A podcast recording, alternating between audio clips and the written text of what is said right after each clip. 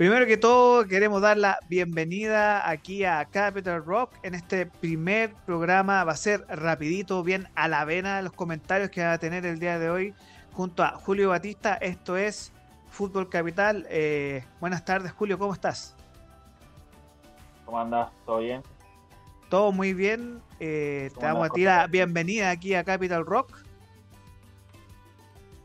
Gracias, gracias. La verdad que estoy muy entusiasmado. Está buena la idea siento que ya puedes sacar mucho el provecho, ¿no? Porque, como bien lo dijiste igual al principio, ¿no? Te agradezco la oportunidad. Eh, está bueno hablar de lo que serían las eliminatorias, porque recién comienza ¿no? unos pasos lo que sería el Mundial 2026, que eso va a estar buenísimo para que podamos desmenuzar un poco, ¿no? Y podamos meternos un poco más en el tema. Bien, eh, para darle la información a las personas que nos están escuchando y no están viendo, eh, comenzamos una nueva era en lo que es formato FIFA, ¿no? Eh, ¿Cómo sería esta nueva era de los formatos FIFA en este mundial que, eh, como tú mencionabas en esta reunión que teníamos en la pauta, son tres países? Primera vez que hay un mundial organizado por tres países. Sí, sí, la verdad que eso también llama la atención. Eh, recordemos a la gente que está del otro lado, que va a ser México, Estados Unidos y Canadá. Y Canadá. bueno, los que quieran viajar ya saben que se tienen que ir a sacar la visa, ¿no? Exactamente, claro. O sea, sobre todo los juegos que son más en Estados Unidos y Canadá. Eh, tú, me, tú mencionabas que ya existen tres estadios que estaban listos en México, ¿cierto? Para que después, lo, mientras nosotros pasamos el video, ven las imágenes. Sí, se sabe por ahora que hay tres, eh, tres estadios, ¿no? Eh, que es el, el, de Rayados, el de México, el BBVA, el Akron de Guadalajara y un estadio que, bueno, para nosotros los argentinos como un estadio que queda en la memoria, ¿no? que es el Azteca de México, el estadio donde Diego convirtió su, mm. gol de siglo ¿no? frente a los ingleses. es uno de los estadios también que va a estar en lo que sería el Mundial de Estados Unidos. Algo también, yo te mencioné al principio lo de la visa, ¿no? Pero eh, no sé si recordás, el año pasado, para poder entregar el Mundial de Qatar, eh, se necesitaba una visa en particular. Bueno, usted tuvo presencia presente ahí, así que usted, usted tiene conocimiento propio de lo que vivió. Pero sí, sí, fue, fue muy buena la experiencia. La verdad que pude estar en casi todos los partidos, eh, incluso la final. Eh, y bueno, vos para entrar a Qatar necesitabas una visa, ¿no? un permiso, lo que se llama Eso vos lo sostenías ¿no? sacando entradas. Yo calculo que para el 2026 va a ser la misma modalidad. Eh, por ahí no necesitemos sacar visas para ir a Estados Unidos o Canadá, sino que vamos a necesitar entradas y con esas entradas ya vamos a tener un permiso como para poder entrar al país. Eh, seguramente se va a manejar de la misma forma porque Qatar funcionó de 10. Sí, y yo creo que siendo un, mundial que no tan solo va a aumentar los cupos, sino que eh, es un mundial que se tiene un cálculo que va a durar un mes y medio. Porque vamos a pasar de 64 partidos, que era el formato de 32 equipos, vamos a pasar a 48 equipos. Y que eso es un total cambio eh, déjame ir a, lo que aparece en el sitio oficial de FIFA. Dice, eh, la Confederación Africana va a tener nueve plazas directas y uno para el repechaje o la repesca. La CONCACAF, que ya tiene eh, los tres anfitriones, más tres clasificados y dos para la repesca o repechaje. Este es el que nos importa, el dato que es clave. Sudamérica va a tener seis plazas directas que vamos a pasar de cuatro a seis y un repechaje, o sea, que el séptimo clasificado va a un repechaje. Eh, esto es también interesante. Oceanía por primera vez tiene un cupo directo más un repechaje. Y la UEFA Europa 16 plazas directas, lo que da un total de 48 equipos. ¿Tú crees que se pierde un poco la magia del mundial o es bueno tener este? Porque son 48 equipos eh, que pasan a una, una, ronda de 48 y luego volvemos al formato con los 32. Claro, el tema es el siguiente acá. Lo que pasa es que la FIFA, si bien se entiende que es un negocio, ¿no? Eh, mientras mayor tiempo dure, es mejor, es más rentable, obviamente, pero si nos ponemos a analizar los que fueron los diferentes formatos, siempre fueron cambiando. Desde 1930 cuando se hizo y fueron avanzando los años, los años siempre fue cambiando, siempre se fue agregando lo que serían selecciones, como bien dijiste, ¿no? Ahora van a pasar lo que serían 48 selecciones, en total va a haber un 80 partidos, eh, va a durar un poco más, obviamente. Eh, van a haber demasiados partidos, eh, por ahí lo que yo veo malo es un sentido de la distancia, porque imagínate, ¿no? Mm. Tenés que jugar en México, después trasladarte a Canadá, es mucha la distancia que tenés que, recorrer. Por ahí no tanto para las elecciones, pero sí para los hinchas simpatizantes que van y se tienen que, trasladar esa distancia, ¿no? Que es larga. Eh, pero, el pero el formato, si bien en el último mundial eran ocho, ocho grupos, ¿no? y en cada grupo había cuatro selecciones, eh, ahora va a pasar 16 grupos, ¿no? Y en esos 16 grupos van a haber tres selecciones, que pasan los dos primeros. Mm. Pero no pasan a lo que serían los octavos de final. Mm. Pasan a una ronda 32, ¿no? 16 avos. 16 avos, que es una ronda. Ah. Claro. Es como el formato de, la Sudamericana o, o, como la Pre-Libertadores, cosas así, ¿no? algo así, sí. Acá sería el formato parecido a Copa Argentina. Ah, entiendo. Sería una eliminación y después a partir de ahí sí, ya serían octavos, cuartos, semifinal y final como lo conocemos. Exacto. Pero eso igual... te entiendo. Y ese formato sería bien entretenido y obviamente que eh, se supone que Sudamérica aumenta mucho los cupos, dos cupos y medio casi. Eh, por lo cual, eh, y un poco para. Porque hoy comienza, jueves 7 de septiembre, el largo camino hacia el mundial. El largo camino. El largo, 18 fechas, casi dos años más o menos, que vamos a estar entre septiembre de 2023 a 2025, que vamos a estar con este tema del mundial. Eh, octubre, me acuerdo si no me equivoco, Siempre las clasificatorias terminaban en octubre del año anterior al Mundial. Por lo tanto, va a ser un largo recorrido y que recién hoy teníamos, tenemos la gracia de que iniciamos los fuegos de la clasificatoria. Eh, eliminatorias, clasificatorias, yo prefiero llamarlas clasificatorias, no sé cómo prefieres llamarlas tú. Eh, eliminatorias. Eliminatoria. Ah. como que suena maduro, ¿viste? Sí, suena como. Eh, es como es como Mortal Kombat, no, es Fatality. sí, tal cual. Eh, lo bueno es que mm, por ahí el tiempo va a ser más corto. Si bien falta mucho, por así decirlo, dentro de tres años, no se sabe qué va a pasar. Ahora el formato que nosotros estamos hablando es el que se sabe. Pero de acá a tres años lo que pueda llegar y a, cambiar la FIFA ya ahí no sabemos. Capaz que hacen menos grupos, con más selecciones, no sabemos. Eh, puede llegar a cambiar las cosas eh, de acá a tres años, porque obviamente puede pasar cualquier cosa. Pero lo bueno es que la espera es menos, porque recordemos que el Mundial pasó hizo en noviembre. Sí. Por lo general siempre se hace en julio. Entonces como que se acortaron algunos meses. Y ahora vamos a lo normal. Sí. Ahora vamos al formato normal, que en el verano del norte, que se juega en el verano de ellos, que es eh, meses de, en este, creo que es junio julio que se va a jugar este mundial el 2026. Eh, bueno, Julio, yo te voy a dejar a ti este espacio porque vamos a hablar de tu selección, vamos a hablar de la campeona del mundo en este análisis bien rapidito que vamos a hacer, pero eh, vamos a, partir con el ganador del balón de oro, mejor entrenador el año pasado, ¿cierto? Si no me equivoco, Lionel Scaloni. Entonces. No sé cómo lo vivieron ustedes del otro lado, las demás selecciones o los demás, los demás países, pero yo creo que lo que marcó Scaloni ¿no? en la selección argentina es que se puede dar apoyo a un interino. Porque Scaloni comenzó como un interino. Cuando, cuando la selección argentina quedó afuera del Mundial de, Rusia, ¿no? y lamentablemente, bueno, tuvimos que volver para casa rápidamente. Después San Paoli y en este momento cuando se fue San Paoli no sabían quién iba a tomar la selección. Eh, y bueno, Chiquitapia decidió por lo menos que esté Scaloni eh, desde el comienzo y le dio su apoyo, ¿no? Y vos fíjate qué tan importante es que tiene el apoyo que desde 2018 hasta la actualidad las tres competiciones importantes que disputó las ganó. Porque recordemos que ganó la Copa América en Brasil, eh, finalísima en Wembley y se terminó consagrando con la Copa del Mundo en el Mundial de Qatar.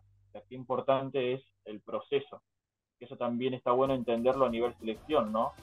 a a un proceso que, bueno, ahora seguramente vamos a hablar un poco más del tema del, proceso de las elecciones, pero los números también son muy buenos de Scaloni, 61 partidos jugados, 41 victorias, 15 empates, solamente perdió 5, eh, la verdad que... ¿Puedes repetir los números? ¿Puedes repetir los números que yo creo que es súper importante? ¿Cuáles son los números de Scaloni? Jugó 61 partidos, dirigió 61 partidos, ganó 41, perdió 5 y empató 15. Wow. ¿Y el porcentaje? De la efectividad, ¿no? El, porcentaje no lo tengo. pero, pero, es, muy, muy bueno. Muy bueno. Pero si le exclamás en resultados, no tantos eh, en números, no, pero fíjate que son tres títulos. O sea, las competiciones importantes que puede tener una selección, ¿no? La ganó.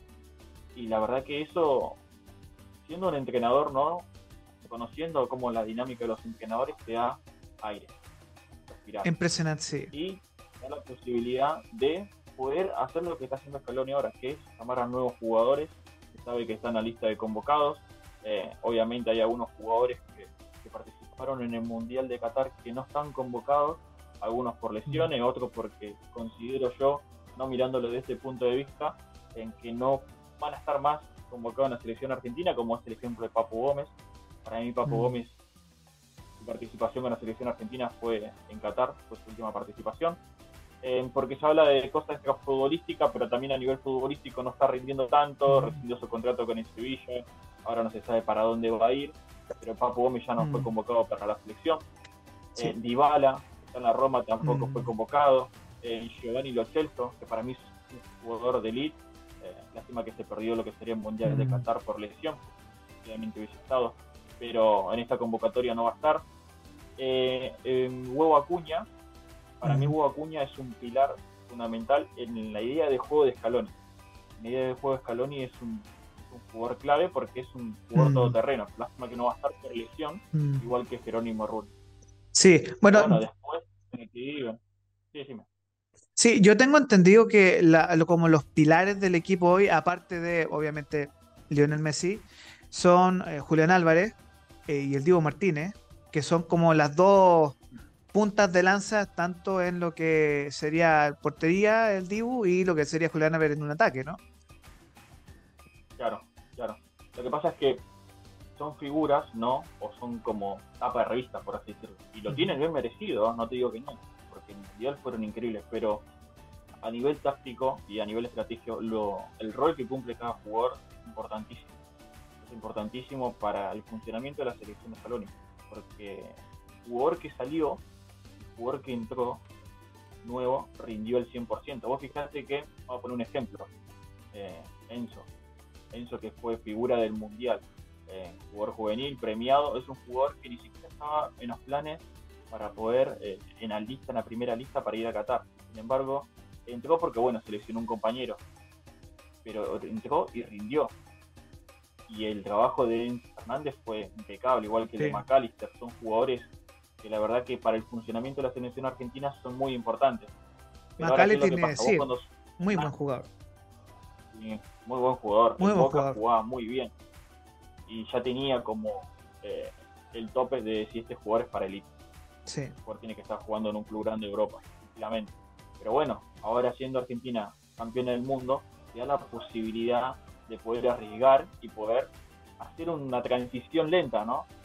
Entiende que van a unos jugadores por ahí no lleguen a lo que sería el 2026, algunos ya anunciaron que, ya no van a ir, como por ejemplo Di María dijo que su última participación iba a ser la Copa América, entonces eh, eso lo dijo hoy en día, ¿no? Ahora capaz que dentro de un año cambia de mm. opinión, pero, pero bueno, es bueno tener eso sabido, ¿no? Porque da un paso para que puedan entregar chicos nuevos, como por ejemplo ahora convocaron a Lucas Beltrán, mm. él es River que ahora está jugando en Fiorentina, Bruno Zapelli, de Atlético Paranaense, eh, Lucas Esquivel también.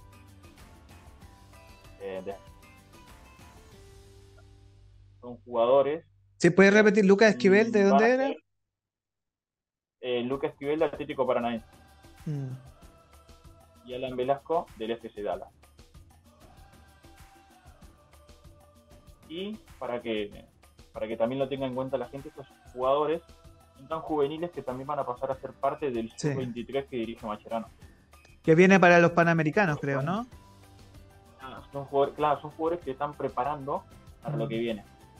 Sí, vamos a ver un, un video que, que, tú me enviaste y que es muy importante porque este, a diferencia de otros espacios deportivos, queremos enfocarnos en táctica y estrategia. Y, esto es algo que ocurrió, eh, creo que en el Mundial de Qatar, ¿cierto?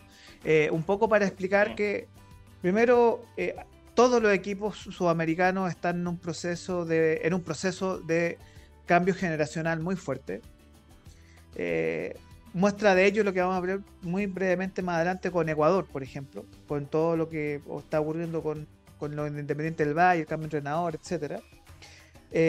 con Uruguay también con Uruguay, con Marcelo Bielsa, que todo el mundo está como ahí preocupado, porque viene con una sub-20 campeona del mundo, pero como esto es un programa de táctica y estrategia, voy a pasar el video mientras tú haces el comentario de lo que es eh, uno de los temas claves de Scaloni y que un poco vamos a estar sin sonido, pero que tú lo puedas ir explicando por qué es tan importante eh, y por qué el, y el tipo de juego también es importante independiente del jugador que esté, ¿cierto? Y que se adapte un poco al esquema táctico. Dame un segundo, voy a voy a apagar la cámara y voy con el video. Por mientras, ¿algunos otros comentarios más de, eh, de Argentina? No, no, no. Si queréis ya mostrar mi video y vamos viendo, vamos comentando un poco, ¿no? ¿Por qué consideramos que este video es clave para entender el modelo de juego de la selección argentina y lo que quiere ¿no? Leonel Scaloni de los jugadores, o qué es lo que pretende sacar de cada uno. ¿Ahí se está viendo? Ahí se ve perfecto. Bueno, vos fíjate que lo que tiene... Eh, Yo voy a pasar el video y mientras tú lo explicas.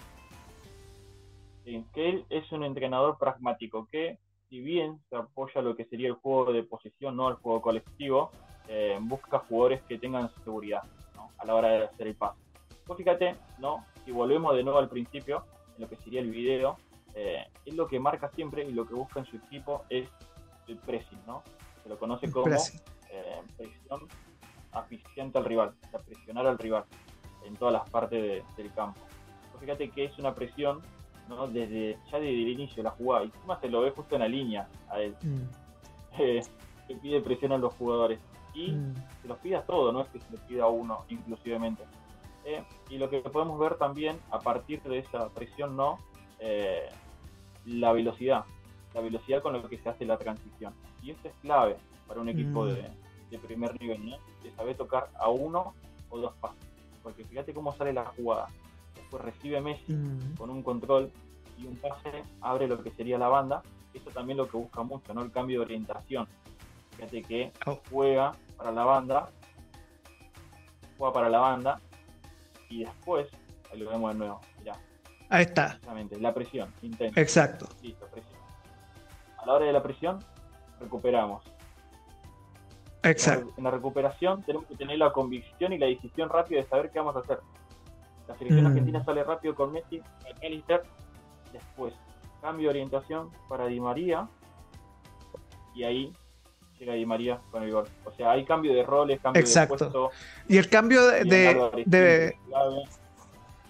hay un cambio de velocidad, que tú lo dices que es muy importante. Y lo otro es que, y algo que es muy importante, que el jugador sabe dónde está parado. Que, eso es algo que permite conocer, claro, uno dice, Messi y María se conocen de años, pero sabían perfectamente dónde iba a estar el uno con el otro, ¿no? Sí, sí, tal cual. Eso es lo que tiene mucho también la selección argentina y lo que tiene Messi. Messi sabe que es un, o es un jugador que siempre busca el cambio de orientación, siempre busca eh, abrir para los costados a la hora de buscar un pase, ¿no? Porque sabe que tiene un compañero como Di María. Eh, y algo que también utiliza mucho la selección argentina, que bueno, ahora estamos viendo este gol con Francia, ¿no? Que es el tema de los laterales y los extremos, cómo lo utiliza. Pero también lo podemos ver en el gol, eh, la gente capaz que también recuerda el gol que le hizo a Holanda, Uh, el, el, de Nahuel Molina. Sí. El sí, sí, de Messi. Sí. Pero Nahuel Molina es un lateral y terminó llegando como delantero. Sí, excelente. Ese un partido que prácticamente era complicado. Sí, sí, yo recuerdo mucho que todos quedamos sorprendidos cómo era un partido que uno ya había ganado los Países Bajos y de un momento, ese fue el gol del 2-2, ¿cierto? ¿No? Eh, el de 2 0. el, Porque primero creo que fue el penal, sí. Sí. Entonces, eh, es muy, muy importante eso, eso, estos dos elementos que tú mencionas, velocidad y la presión asfixiante del rival. Ya que hablamos de la, presión asfixiante, sí. ya que estamos hablando de Argentina, eh, vamos a mencionar algo para un poco avanzar en esta discusión y agradezco este comentario que hiciste. Porque aparte de, eh, Argentina que viene como campeón del mundo y que obviamente genera una efervescencia donde vaya. Eh, también otros equipos, eh, y, creo que la Conmebol en ese sentido está muy bien expectada para el Mundial del 2026. Eh, tenemos a un Uruguay que lo dirige, y creo que son 6 de 6 de 10 selecciones están dirigidas por técnicos o entrenadores argentinos. 7, de 10. 7 de 10. Eh, podía haber sido 8 si no se iba al faro. Exacto. Eh, en Ecuador. Y que eh, para nosotros los chilenos tenemos sentimientos encontrados, yo te voy a decir como chileno, porque le tenemos mucho aprecio y cariño a Marcelo Bielsa, quien es el entrenador de Uruguay. y muy rápidamente, para que tú nos puedas hacer el comentario em, de este, este video que me enviaste, que un poco conociendo a, a Bielsa es, como él, como él juega también. Porque si hay dos características que, tú mencionabas mucho, el tema de velocidad y la presión asfixiante. Eh, y lo otro, eh, me gustaría saber tu punto de vista sobre lo que ves en este, en esta Uruguay de Bielsa, mientras nosotros vemos un, eh, un video de lo que él ha hecho. Para mí, lo que va a buscar Bielsa, si bien se habla no de que hay muchas polémicas en Uruguay. Vamos, a, vamos a ser sinceros, muchas polémicas, pero bueno, no se convocaron a dos referentes que son Suárez, Cavani, que bueno, Exacto. son todos los máximos goleadores de, la selección chorruba, ¿no? Pero una persona que con. Vos sabés que Bielsa, cuando traes a Bielsa, es Bielsa y el combo. Están todos juntos. No, no podés sacarlo de eso. Y Bielsa, por lo general, su sello, ¿no? O su impronta en que tiene de manejarse es siempre apostar a los jóvenes lo que vamos a ver nosotros en Uruguay de acá adelante, que para mí es muy prometedor, eh, es una, apuesta a futuro. Mm. Y digo que yo la veo como, obviamente está Argentina, ¿no? Que Argentina campeona del mundo, campeona de América, pero Uruguay es un rival a temer. Un rival a temer porque Bielsa eh, apuesta mucho a lo que serían los chicos jóvenes, ¿no? Eh, y bueno, también tiene un trabajo difícil porque, bueno, viene con una presión de tener que reemplazar a Diego Alonso, de que no hizo una buena Copa del Mundo, no, no llegaron a clasificar eh, a, lo, que sería los octavos de final, pero bueno, tiene un trabajo difícil. Lo que vemos acá, ¿no? Es lo que Bielsa va a querer hacer. Porque siempre en el fútbol, ¿no? Se habla de la famosa pareja. Exacto. Saco yo, y la paso a vos, me desmarco y vos me la devuelves. Entonces lo que ahora Bielsa dice, no, en el fútbol ofensivo, porque su fútbol siempre es ofensivo, o sea, es atacar la mayor cantidad de tiempo posible, que lo podemos ver en el Olympique de Marsella, en el Leeds, usted en la selección de Chile también en el periodo que estuvo, creo que fue del 2007 al 2010 o 2011, eh, también buscó eso, eh, y es buscar el pase al tercer hombre, no al segundo, no a la pareja. Entonces, cuando él dice, cuando vos recibís el pase, devolvés y te desmarcás, el jugador que tiene la pelota no tiene que pasársela al que se desmarca, sino tiene que buscar al otro, al tercer compañero.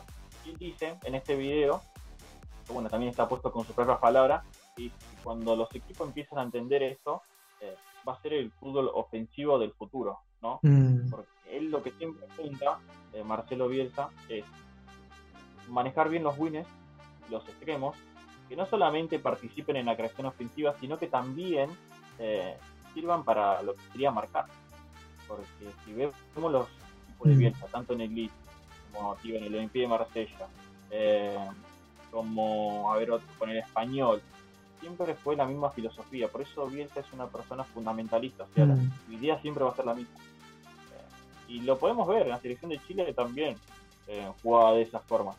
Sí. Trataba de asfixiar también al rival a la hora de Entonces, hace Bielsa presionó rápido, recuperamos la pelota y no es un equipo que temporiza un equipo que apenas recupera la pelota ya sale en ataque. Bueno, aquí nosotros, eh, la función táctica, por ejemplo, que teníamos con un delantero que era Humberto Suazo, que él, aparte de ser delantero, la función que tenía era ir a buscar el balón al centro de la cancha y que también hacía la función como doble función, que es un concepto súper clave en Bielsa, que es el jugador no es solo tiene una función de ataque, sino que tiene una función defensiva. En este caso, Humberto Suazo, el, siendo un delantero de fuste, muy buen delantero, él siempre eh, iba a buscar el balón hacia el centro y ahí recuperaba balón y ahí eso le permitía tener eh, mucho potencial de ataque también. Claro, ahora yo te hago una pregunta, ¿no? Eh, ¿Por qué pensás que no convocó a Suárez y a Cavani? ¿Vos pensás que Suárez y Cavani pueden hacer esa función? Mira, nosotros, desde la perspectiva de nosotros desde Chile, yo creo que Suárez y Cavani eh, y esto es un conflicto que siempre Bielsa ha tenido, eh, que tiene que ver con eh, la voz de mando. Y yo creo que dentro del camarín uruguayo, si bien Cavani y Suárez son súper importantes, él siempre toma la jineta de líder de dentro del camarín Bielsa. Entonces, iba a ser cuestión, yo creo que iba a ser cuestionado, más allá de que Cavani y Suárez siguen vigentes y creo que Cavani está en boca, ¿cierto? Entonces está Boca Junior, entonces hay que darle tiempo. Eh, ojo que eh, me llama mucho la atención porque aquí, al revés, cuando inició su proceso en Chile el 2007, él convocó a Marcelo Salas, que ya estaba a dos años de su retiro, y gracias a él Marcelo Salas metió goles, de hecho, en el mismo centenario con Uruguay. Entonces... Bueno, eh, tuvimos la... El sábado tuvo la conferencia de prensa y él habló y dijo que él no está en potestad de retirar a ningún jugador. Seguramente dejó la puerta abierta, pero considerando el juego de, Suárez, ¿no? que es un jugador un 9, porque es un 9 de área, eh, no sé si pueda adaptarse al modelo de juego de Bielsa. El modelo de Bielsa es presionamos todos, presionamos todos. Delantero, en sus extremos también, los laterales también, o sea, es un conjunto. Yo creo que va a apostar también a los jóvenes, ejemplo Valverde, Darwin Núñez, que son jugadores que sí le pueden rendir eso, eh, si bien son diferentes mm. posiciones, pero lo que va a buscar Bielsa es los jóvenes porque saben que el esfuerzo máximo es innegociable. O sea, lo que Bielsa siempre transmite en sus equipos, en este caso selección, el esfuerzo máximo es innegociable. O sea, te tenés que desvivir por el equipo, por más que seas un 9. ¿no? Como en este caso es eh, Suárez o Cavani.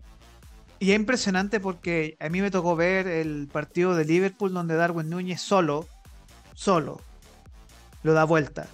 Creo que fue frente al Newcastle. Eh, y eh, es simpático porque Darwin Núñez dice después, bueno, yo tuve una conversación con Bielsa, me dijo, mire, usted señor tiene que colocarse en tal igual posición. Eh, y en esa declaración, él, Bielsa, como es muy metódico, él le dice a los jugadores, mira, hiciste mal esta posición, cámbiala, intenta. Y, eso es lo que la gran mayoría de los jugadores que trabajaba con Bielsa siempre le agradecen, que es profesor eh, eh, y su vocación es siempre que el, jugador eh, logre un impulso a su carrera y Darwin Núñez se, puso solo en los hombros del Liverpool. O sea, yo vi ese partido y con uno menos fue impresionante la calidad de, ese jugador. Que, a mí no me asusta esta selección de Bielsa, pero sí uno sabe que eh, como entrenador sus equipos logran, y por eso insistimos que son unas largas clasificatorias, porque el refinamiento del equipo no se va a ver hoy, se va a ver el final de la clasificatoria. Sí, sí, es un proceso. Eh, y hoy en día hay muchas selecciones que están en un proceso, pero la idea de juego en todo lo, que fue eh, me acuerdo que en Chile, en Chile la presión cuando jugaba era 5 segundos, presionamos al rival, nos recuperamos, nos repegamos, 5 segundos, presionamos al rival, nos, recuperamos, nos repegamos. Exacto. Era, era esta forma de manejarse de Bielsa. Bielsa siempre fue una persona que busca, primero que busca el juego de posición, o sea, busca mantener eh, la pelota la mayor parte del tiempo. Segundo, se fija más en una eh, cualidades ofensivas más que defensivas, porque busca atacar la mayor cantidad de tiempo posible defender en arco rival más que en propio. Por eso siempre las defensas siempre son más altas y la presión y el desgaste que les pide a sus jugadores eh, es mayor. Eh, y siempre también la idea es salir jugando de abajo, por eso busca jugadores con buen pie, gran participación de los laterales, para tanto eh, para subir como para bajar. La verdad que la idea de, de es clara. juego de posición, presionar la mayor cantidad de tiempo posible y eh, no temporizar, ya salir ataque directo. Pero bueno, hoy en día, como estamos hablando al principio, Uruguay se encuentra en ese proceso, lo agarró Bielsa, que es un proceso de transición. Exactamente. Va a apostar muchos a los juveniles. Van a aparecer muchas figuras, demasiadas, demasiadas figuras que, van a dar de qué hablar, porque para esto es el número uno, sabes, sabe que jugadores como bien dijiste vos, lo de Darwin, ¿no? Eh, si bien Darwin marcó unas cosas, fíjate cuánto tiempo está. Sí. Marcaron seguramente una o dos cosas, pero eh, también se fija en el posicionamiento, es lo que estamos hablando, ¿viste? El posicionamiento en el campo, no solamente quedarte esperando la pelota, sino también retroceder para, para ayudar. Pero bueno, lo de Bielsa para mí va a ser muy bueno de Uruguay. Sí, vamos. a, corto plazo y a largo plazo también. Sí, nos quedan 10 eh, minutitos, se nos ha ido volando este espacio. Vamos con Chile, que obviamente eh, Chile tiene su debut con Uruguay, así que me metiste un poco chusto, medio chusto. Pero vamos, con, vamos a ver qué pasa. Vamos con las declaraciones de Eduardo Berizo, que, bueno, es, es, simpático porque es como el papá con el hijo, casi, como eh, el papá y el hijo enfrentándose, porque hay que recordar que Eduardo Berizo hizo el proceso con Chile. Eh, eh, junto con Bonini y con todo ese staff técnico, con Marcelo Bielsa cuando dirigió, cuando Marcelo Bielsa era el director técnico de la selección nacional. Así que, selección nacional de Chile. Em, vamos con las declaraciones para que sepamos, bueno, qué es lo que dijo Berizzo en estos días. Así que ahí les vamos a, vamos a inmediatamente a subir estas declaraciones para que, dice ¿no? En las declaraciones es lo que va a buscar de, sus jugadores. Lo deja más que claro, o sea, nosotros podemos analizarlo todo hablar, pero que lo diga ella es diferente porque es tal cual. Es lo que él va a buscar de sus jugadores. Eh, Vamos con eso. muy buena. Vamos con eso. Para lo que viene, nos encontramos fuertes, creyendo en lo que hacemos y deseoso de que esto empiece. Bueno, el medio del campo sí que debemos enfrentar y contener ese dinamismo, cualquiera sea el mediocampo rival. Le ofreceremos también el mismo dinamismo, la misma agresividad, mezclando bien nuestros tres mediocampistas en condiciones defensivas y ofensivas que pasen de defender a atacar, de poder presionar y jugar. Así que encontraremos en el entrenamiento de esta tarde y mañana ese mediocampo. Con relación a lo que hacemos bien, somos un equipo peligroso cuando roba el balón en ataque, cuando presiona en campo rival, cuando elabora también, somos un equipo que elabora muy bien el juego, encontrando a nuestros atacantes en profundidad también. Bueno, aquí eh, lo, dijo, el mismo. Sí. Bueno, conceptos claves que... Eh, es la misma filosofía. Sí, exactamente la misma, tienes mucha razón. Pero yo me quedo con algo que quizás quedó un poquito de San Paoli o de, Rueda en su momento, que es la elaboración del juego. Que yo ahí tengo mis reparos con la dirección técnica, porque eh, si bien en los partidos que se le ha visto a Berizzo, él eh, em, obviamente que sigue los patrones del de Bielsa en el sentido de ocupar los laterales, de tener mucha búsqueda de balón hacia el centro. Pero a mí me llama mucho la atención que para la dinámica de juego el promedio de edad de la selección chilena es de 29 años. Mm, Entonces, si que hay un planteamiento, si tú quieres jugar con los laterales rápido, ahora se lesionó Eugenio Mena, Eugenio Mena es un lateral izquierdo, creo que tiene 33 años. Entonces, si tú quieres jugar rápido con un equipo mayor, que un equipo que tiende a, más posesión de balón que ir de frente al ataque, es muy difícil llevar ese esquema a la práctica a no ser que tú derechamente comiences un proceso de transición a los más jóvenes. Que eso está sucediendo ya. Eh, Berizzo está consciente que gran parte de los jugadores, partiendo porque no nominó a Claudio Bravo, que tiene 40 años, que igual sigue jugando en la primera división de España, todo perfecto, en el Real Betis, pero ya de a poco está empezando a, no a jubilar, pero sí a, los jugadores que son un poco más mayores, dejarlo de lado y empezar a una verdadera renovación de la selección, que eso se está viendo en, el equipo. Eh, y me gusta que él crea en su en lo que él sabe y él, sabe muy bien dirigir cabros jóvenes, chicos jóvenes. Sí, y vos fíjate que estuvo con Bielsa, ¿no? Sí. creo que es como la vida, nadie nace con ideas propias, todos de alguna manera u otra siempre estamos aprendiendo ideas de otros, estamos palpando con esas ideas y cada uno después la termina desarrollando a su forma creo que lo que dijo ahí en la conferencia de prensa está la idea de claro, la idea clara de juego, ¿no? Tener un medio campo fuerte que pueda hacer lo que sería los procesos de transición, lo que estamos hablando que, busca hacer Bielsa, ¿no? Rápidos, eh, de no temporizar, o sea, hacer un equipo ofensivo. Ahora, eh, también lo tenemos que apoyar en lo que estabas diciendo vos, ¿no? Jugadores con, un, con una edad media elevada, mirando más a largo plazo. Como que, que también tenemos Copa América, en el 2026 eh, y tenés que empezar a darle la oportunidad por lo menos a jugadores más, más jóvenes. Sí, pero por ejemplo... Sí, por ejemplo aquí tenemos a Gabriel Arias que dicen que va a ser el, eh, el arquero en estas dos fechas.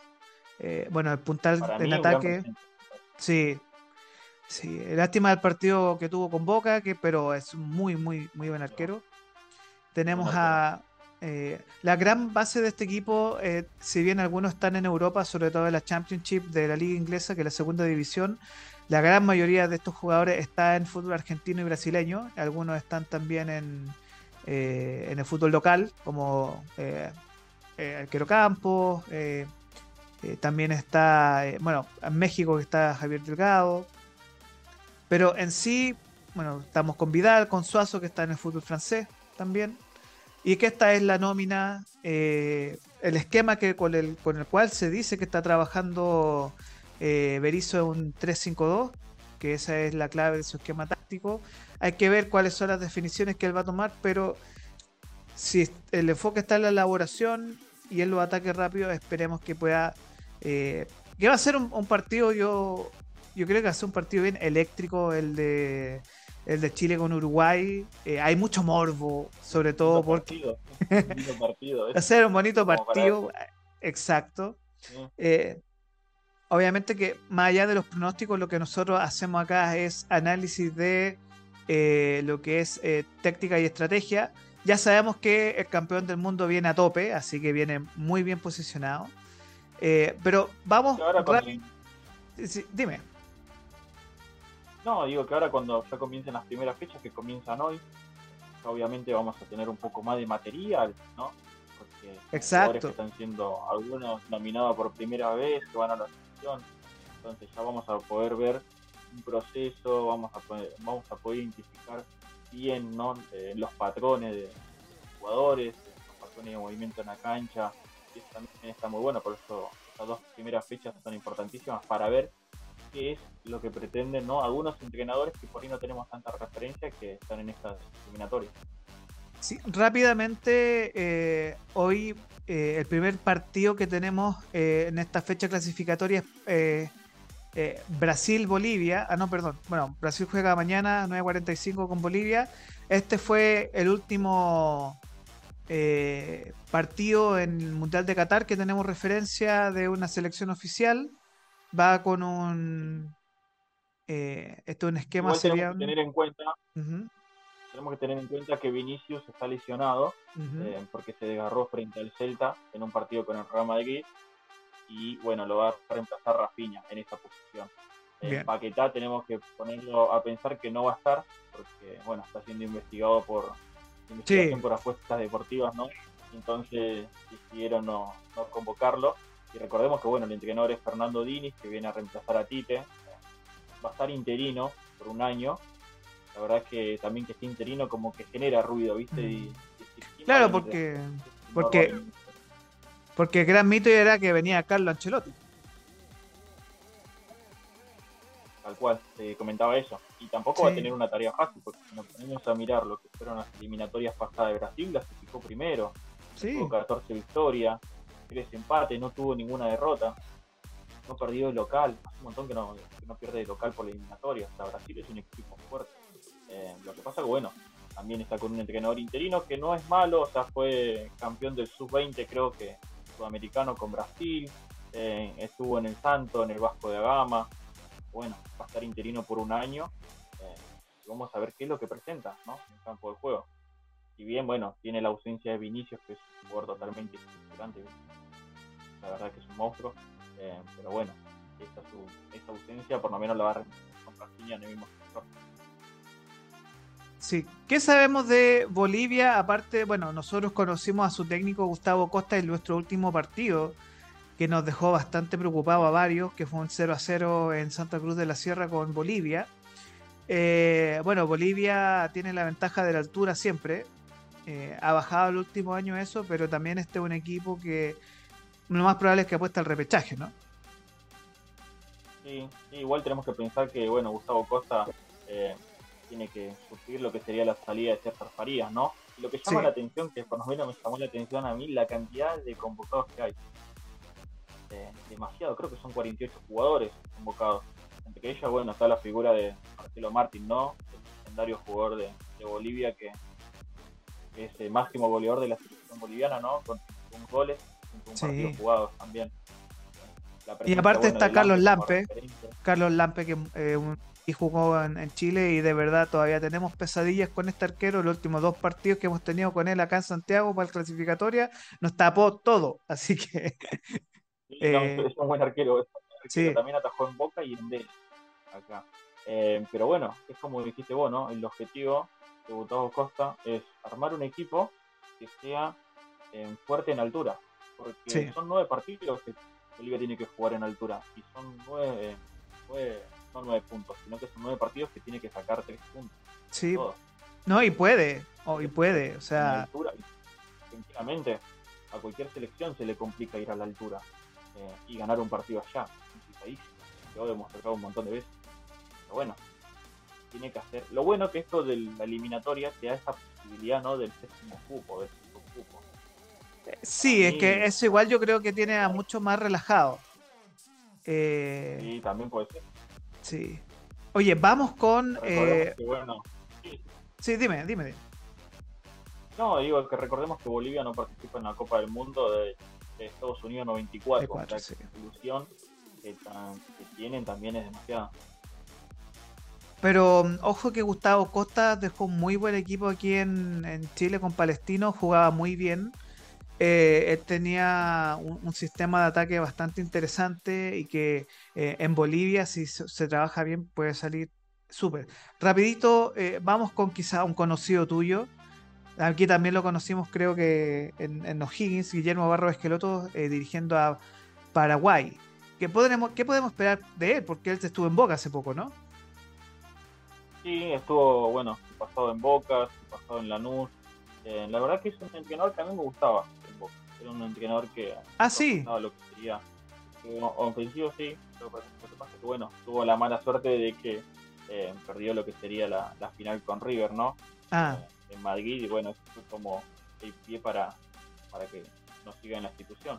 Pero es un jugador es un entrenador mejor dicho que bueno ya dio la lista de convocados varios jugadores del fútbol local seis jugadores del fútbol local que de Olimpia y tres de, Libertad. Lo que llamó, me parece la atención, es que no están eh, convocados los que serían los hermanos Romero. Oh. la verdad que es algo que me llamó la, atención. Porque bueno, son jugadores que uno le gustaría tenerlo en su no te voy a decir que no. Pero bueno, eh, ahí habrá pasado algo, no sé qué situación está. Pero está Almirón. Eh, tiene la figura de Almirón, claro, Almirón, jugador de Newcastle. Y la verdad que es un jugador muy desequilibrante. Matías Rojas, que me encanta. También, también, Matías Rojas, eh, pero también tiene Gustavo Gómez, jugador de Palmeiras. Y bueno, él le dijo en la conferencia de prensa también, eh, va a tratar de ser un equipo competitivo, de no dejar nada al azar. Y, como digo, estas eliminatorias van a ser muy buenas. Nos van a sorprender y vamos a tener para desmenuzar un montón de cosas. Muy, muy rapidito, sé que el tiempo nos apremia. Eh, comentarios de ¿Dónde estás? Se me fue. Ah. Perú, con nuevo entrenador, reemplazando a Gareca, eh, Juan Reynoso, que tiene una gracia en particular que sacó campeón a Cruz Azul en México. Por lo tanto, hay como mucha fe también en Perú de lo que puede hacer este entrenador. Algo de esquema, algo que se conozca. Eh, bueno, viene con los resabios de la, generación que clasificó al Mundial del 2018. Sí, sí, tal cual. La verdad que, bueno, eh, para mí es triste la salida de Gareca, ¿no? Después de ocho años tener que dejar la selección. Eh, pero bueno, recordemos que Perú no, pasó el repechaje contra Australia, había quedado afuera en ese repechaje. Pero si vemos la lista ¿no? que dio Juan Reynoso, está Pablo Guerrero, bueno, legendarios jugadores experimentados, fueron 27 los convocados, 17 del fútbol exterior y 10 del fútbol local, ahí te das cuenta que también va a apostar un mm. proceso. ¿no? Eh, Tiene mucha razón. Eso, eh, eh, los jugadores del fútbol local. 10 jugadores del fútbol local es un montón para una selección. Pero bueno, también tiene la baja de por lesión de Aquino, de Brian Reina, de Santa. María, de Edison Flores. Lo que pasa es que creo que, más les duele la de Brian, la de Pedro Aquino y la de Edison Flores son mm. bajas muy fuertes para, para Perú en estas dos fechas, pero bueno, eh, está el ingreso de Carlos Ascue, ¿no? Eh, pero como decías vos, tiene una buena imagen que el fútbol mexicano, estando campeona Cruz Azul, que no tenía un título después de 20 años, si no, no lo recuerdo. Y es verdad, es verdad. Sí, el Cruz Azul lo dejó muy arriba y hay mucha expectativa en Perú por lo que puede hacer este entrenador sobre todo por eh, el trabajo que se viene haciendo en divisiones menores, pero fundamentalmente porque creen que eh, todas las proyecciones están hacia la Copa América del próximo año. Muy rapidito, eh, Ecuador, Colombia y Venezuela. ¿Qué podemos esperar de estos tres equipos? Bueno, Ecuador que para todos quedaron hacia adentro, como decimos en Chile, que se fue al faro.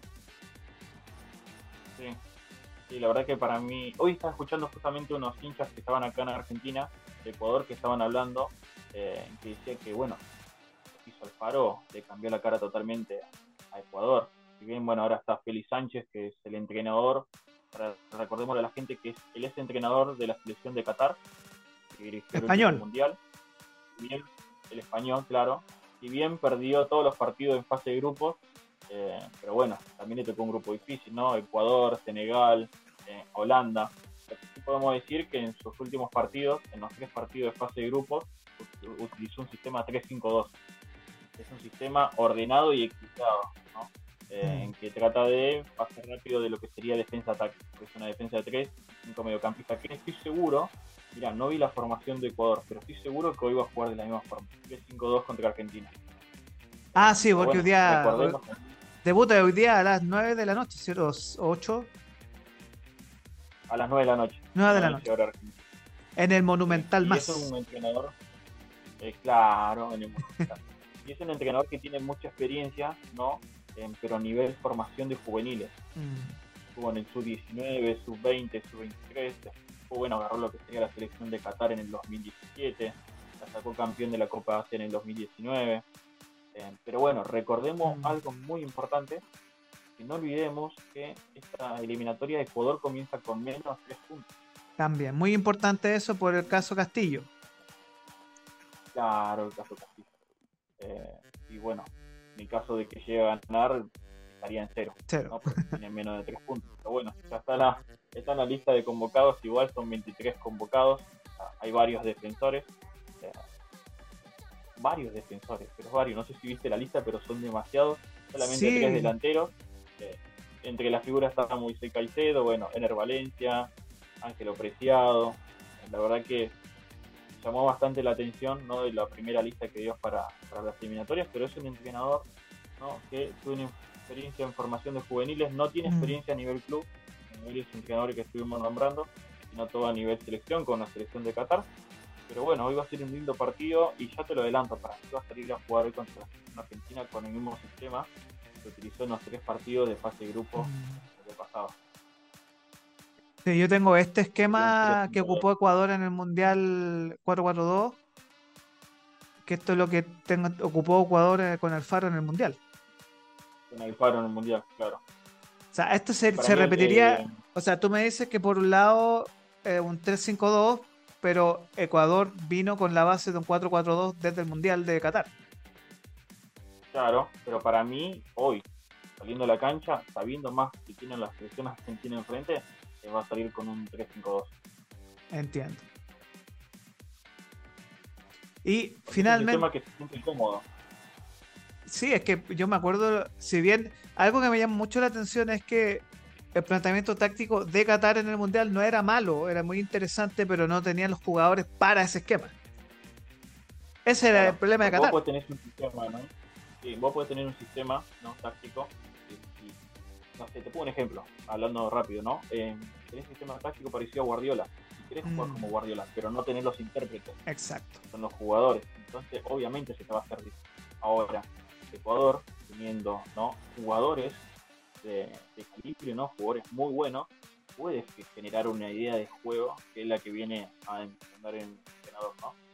Por eso, para mí va a ser bastante interesante. Vamos con, bueno, rápidamente, antes de avanzar con lo final final, porque nos extendimos un poco más de, lo esperado, pero eh, planilla del día de hoy.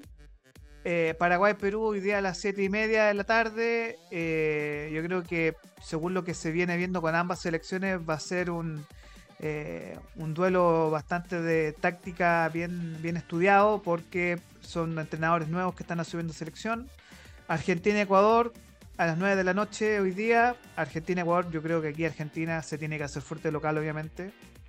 Eh, un partido que, y este es para cerrar esta discusión, eh, el partido que genera mucho morbo porque tienen una discusión más allá de la farandulero sobre de quién es el dueño de la arepa, si Colombia o Venezuela.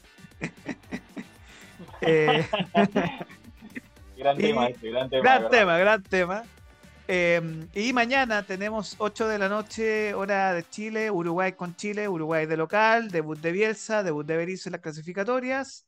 Y mañana ya comentamos que Está Brasil, Bolivia, un cuarto para las 10 de la noche. Finalmente, Colombia-Venezuela. Bueno, Colombia que viene de eh, darle a los tumbos en la última clasificatoria, de estar peleando, raspando la clasificación, pero igual quedó fuera. Y eh, el entrenador de eh,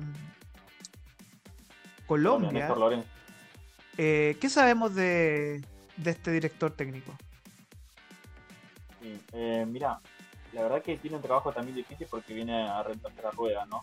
Sí. Eh, y en Colombia tuvo que aprender, ¿no? Hay una frase en Argentina que es muy buena, eh, bueno, es robada de otro lado, pero dice, quien no conoce su historia está condenado a repetirla, ¿no? Entonces, ¿a qué me refiero con esto? Colombia tiene que aprender de los errores que tuvo en las eliminatorias pasadas. Ahora, la, historia de Néstor Lorenzo, bueno, el, lo que más resalta, ¿no? Que fue campeón con, con Melgar en el torneo de apertura. Sí. Eh, después, bueno, fue asistente de Peckerman del 2012 al 2018. O sea, es un entrenador que sí conoce el fútbol colombiano. Yo no sabía ese dato, que era que él era asistente técnico, al igual que el otro técnico que es Batista de Venezuela, que fue un asistente técnico de Peckerman. Claro, sí, sí, fue asistente de Peckerman en el 2012 al 2018. wow. lamentablemente no pudo clasificar al último mundial, pero ahí vamos de nuevo, ¿no? A lo que decía antes. Eh, o sea, nadie nace con ideas propias, sino que todos las van eh, absorbiendo de algún referente o de alguien que las mire. Y obviamente la, trayectoria de Néstor Lorenzo está pegada a lo que decía Peckerman. Y mm. Peckerman era un, un entrenador que iba para adelante, eh, que gustaba el juego, ¿no? le gustaba el juego ofensivo. la verdad que va a ser bastante interesante lo que va a plantear Néstor Lorenzo. Por eso también hay que apoyar a los a proyectos, ¿no? Fíjate que es un entrenador que por ahí no tiene tanta experiencia a nivel internacional, pero fue asistente de Peckerman que conoce el fútbol colombiano. Y él conoce varios jugadores del fútbol colombiano. Y eso también le da un plus. Obviamente, bueno, Colombia tiene sus figuras, tiene James, eh, Luis Díaz, Guadalajara, eh, Wilmar Barrios, que para mí es un jugadorazo, todo terreno en el medio campo. Pero pero bueno, vamos a ver qué para nuestras eliminatorias para Colombia. Y Venezuela, ¿qué podemos esperar de esta Venezuela con Batista? También otro asistente técnico de Peckerman. Que Peckerman viene del mundo más de las juveniles también, así que ¿qué podemos esperar de ambos? Bueno, ahí te das una idea, ¿no? De lo que Peckerman en el sentido juvenil, porque que Fernando Batista también era ayudante de él, bueno, dirigió el sub-21, el sub-23 de Venezuela, eh, no tiene nada relacionado conmigo, por más que se llame Batista, ¿no? es el hermano. No es, pariente, no es pariente mío. no, no es pariente mío, aclaremos las dudas. Eh, es hermano del Picho Batista, salió campeón del mundo mm. en el Mundial 86. Ya dio la lista de convocados, 29 seleccionados, entre ellos la figura de José Martínez, ¿no? el compañero de Messi del Inter de Miami. Salomón Rondón también otra figura, no como buen presente en River, pero es un jugador que sí te puede llegar a marcar la diferencia. Bueno, fíjate, ¿no? Lo, yo tengo también, pero fíjate, ¿no? Lo importante que, que fue Kucherman para, Fernando Batista que convocó a 11 juveniles en wow. fecha. Ahí ya te das cuenta el proceso ¿no? que va a apuntar, que es clasificar por primera vez a una Copa del Mundo a Venezuela. Venezuela nunca participó en una Copa del Mundo. Debe ser el único país sudamericano que nunca ha participado en la Copa del Mundo, ¿cierto?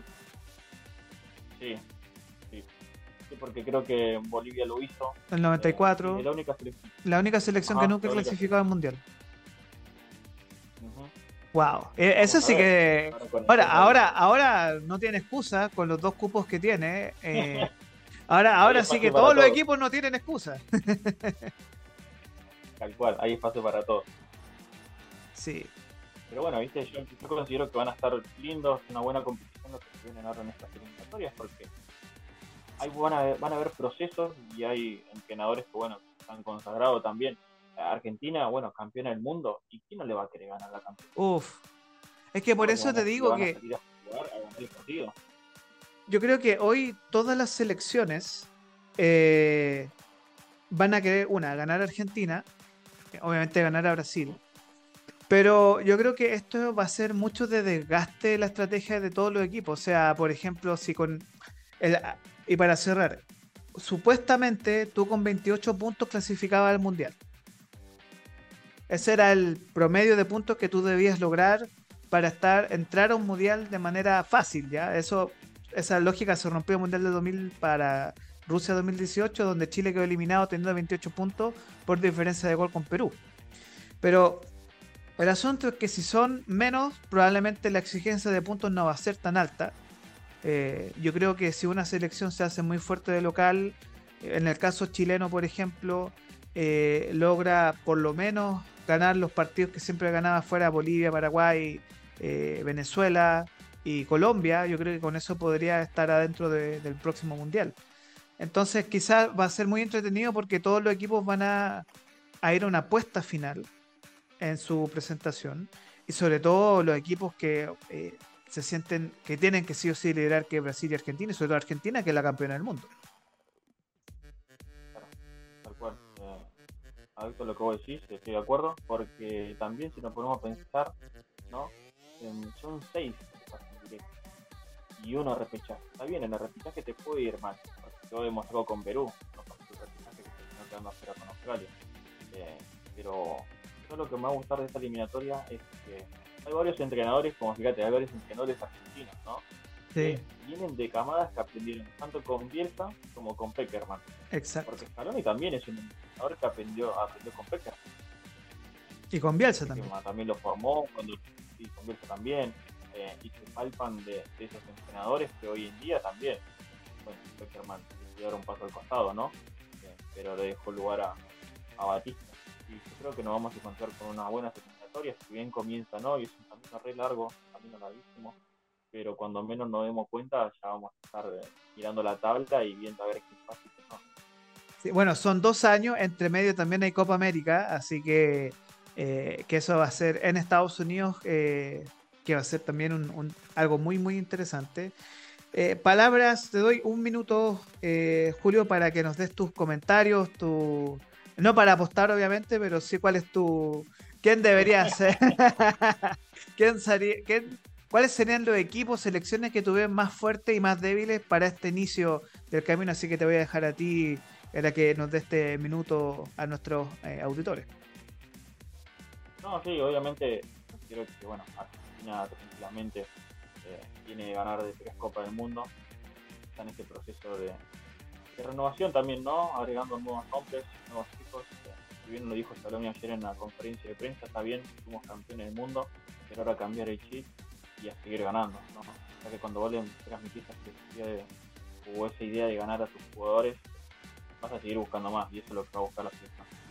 Ahora, para mí, si tendría que apostar una selección que, no sea Argentina, que puede generar mucho ruido, yo lo apostaría Uruguay, en el sentido de, la idea de juego de Bielsa, ¿no? Y más sabiendo los jugadores que tiene Uruguay, y los que van a aparecer, a Fernández, a Valverde, a Darwin eh, y la filosofía de juego, por lo menos de Bielsa, me gusta demasiado, eh, siempre le saca un plus a los jugadores, así que vamos a ver, para mí Uruguay también tiene grandes chances, ¿no? A corto y largo plazo, de poder lograr algo muy grande. Bielsa dice una huella muy grande en el fútbol Uruguay. Y bien, bueno, ahora también Chile eh, tiene varios jugadores, por que Chile también tiene de tener buenos jugadores de buen pie, también tiene jugadores históricos, gran participación, tanto en Copa América como Jarimé, goleador como Alicia Sánchez.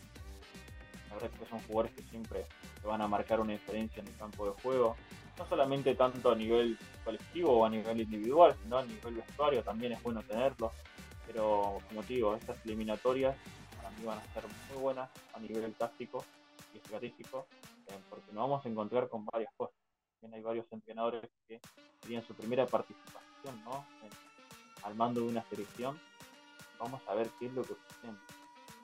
Porque todos van a querer agarrar ese quinto o sexto puesto para poder entregar a lo que sería al, mundial. Yo también voy a agregar unas palabras finales. Yo creo que, como tú mencionas, que eso es clave. Eh, dos puestos más. Si este modelo hubiera estado en el mundial anterior, Chile probablemente hubiera ido al repechaje y Colombia y Perú hubieran clasificado directamente al mundial. Por lo tanto, eh, conociendo el, actual estado de las selecciones sudamericanas, eh, creo que va a ser un camino muy largo, muy interesante eh, y que fundamentalmente lo que llamo a nuestros auditores es que estemos muy atentos porque van a existir cambios en la gran mayoría de las elecciones a bajar el tema de la edad, sobre todo en países como Ecuador, sobre todo Ecuador, Uruguay, eh, hay que tener mucho ojo con Bolivia, ojo, Bolivia, Gustavo Costas, lo que hizo en Palestino y lo que puede armar ahí es muy, muy interesante. Y eh, por mucho que a mí no me guste el estratega Berizo de la Selección Nacional de Chile, yo le deseo lo mejor. Eh, creo que tiene al mando una generación muy importante de jugadores y que él entienda que esta es la última oportunidad de por lo menos un jugador como Alexis Sánchez, que imagínate que él tuvo su último mundial a los 24 años. Entonces, eh, que es un jugadorazo y que igual que Medel y varios, eh, que, él comprenda que queremos que le vaya bien, que ojalá que la selección logre varios triunfos y sobre todo se haga fuerte aquí de local. Eh, y mi expectativa es que en este inicio de fútbol capital de las selecciones sudamericanas, que volvamos a repetir la hazaña de Qatar, donde una selección sudamericana logre por fin recuperar el centro que nos corresponde, ¿cierto? De ser campeones del mundo, ya sea Argentina, Brasil, Uruguay, que eh, no tanto europeo salga campeón, sino que la Copa vuelva a casa, ¿cierto? A Sudamérica. Bueno, bueno, sí. La verdad que eso es algo que queríamos hacer ¿viste? En Latinoamérica. Sí. Sí, y nosotros estamos orgullosos de, Argentina como campeona del mundo, de verdad, estamos muy orgullosos de, que nos hayan representado y que hayan ganado, eh, que, que, fue una final histórica y por eso eh, va a ser un lujo ver esta selección, eh, que sabemos que va a clasificar sí o sí al Mundial, eh, pero que va a ser un lujo verla aquí en, a lo largo de Sudamérica. Julio Batista, periodista deportivo también, que nos está apoyando en este Fútbol Capital. Muchas gracias por esta charla del día de hoy. Nos extendimos, nosotros dijimos, no, media hora, nos extendimos casi una hora de conversación.